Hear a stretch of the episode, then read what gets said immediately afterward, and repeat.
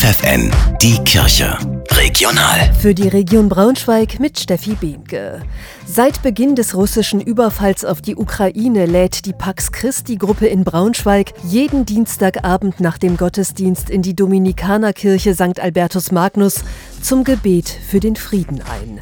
Wichtig ist es der Gruppe vor allem, der vielen Opfer des Krieges zu gedenken und für Beistand und Trost für alle unter dem Krieg leidenden Menschen zu beten. Beginn des etwa 15-minütigen Friedensgebetes ist immer gegen 19.45 Uhr in der Brucknerstraße.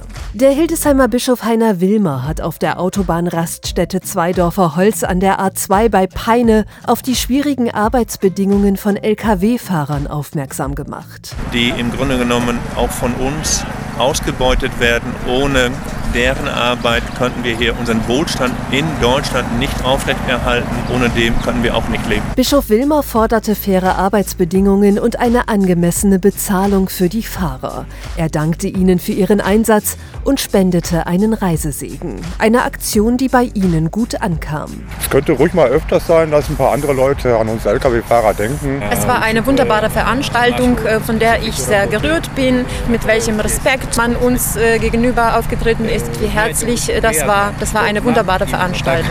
Die Gemeinde Heiliggeist in Braunschweig lädt Kinder zwischen 5 und 12 Jahren zu einem Kinderbibel-Zeltwochenende ein am 17. und 18. Juni. Die Zelte werden von den Pfadfindern gestellt. Anmelden könnt ihr euch im Fahrbüro.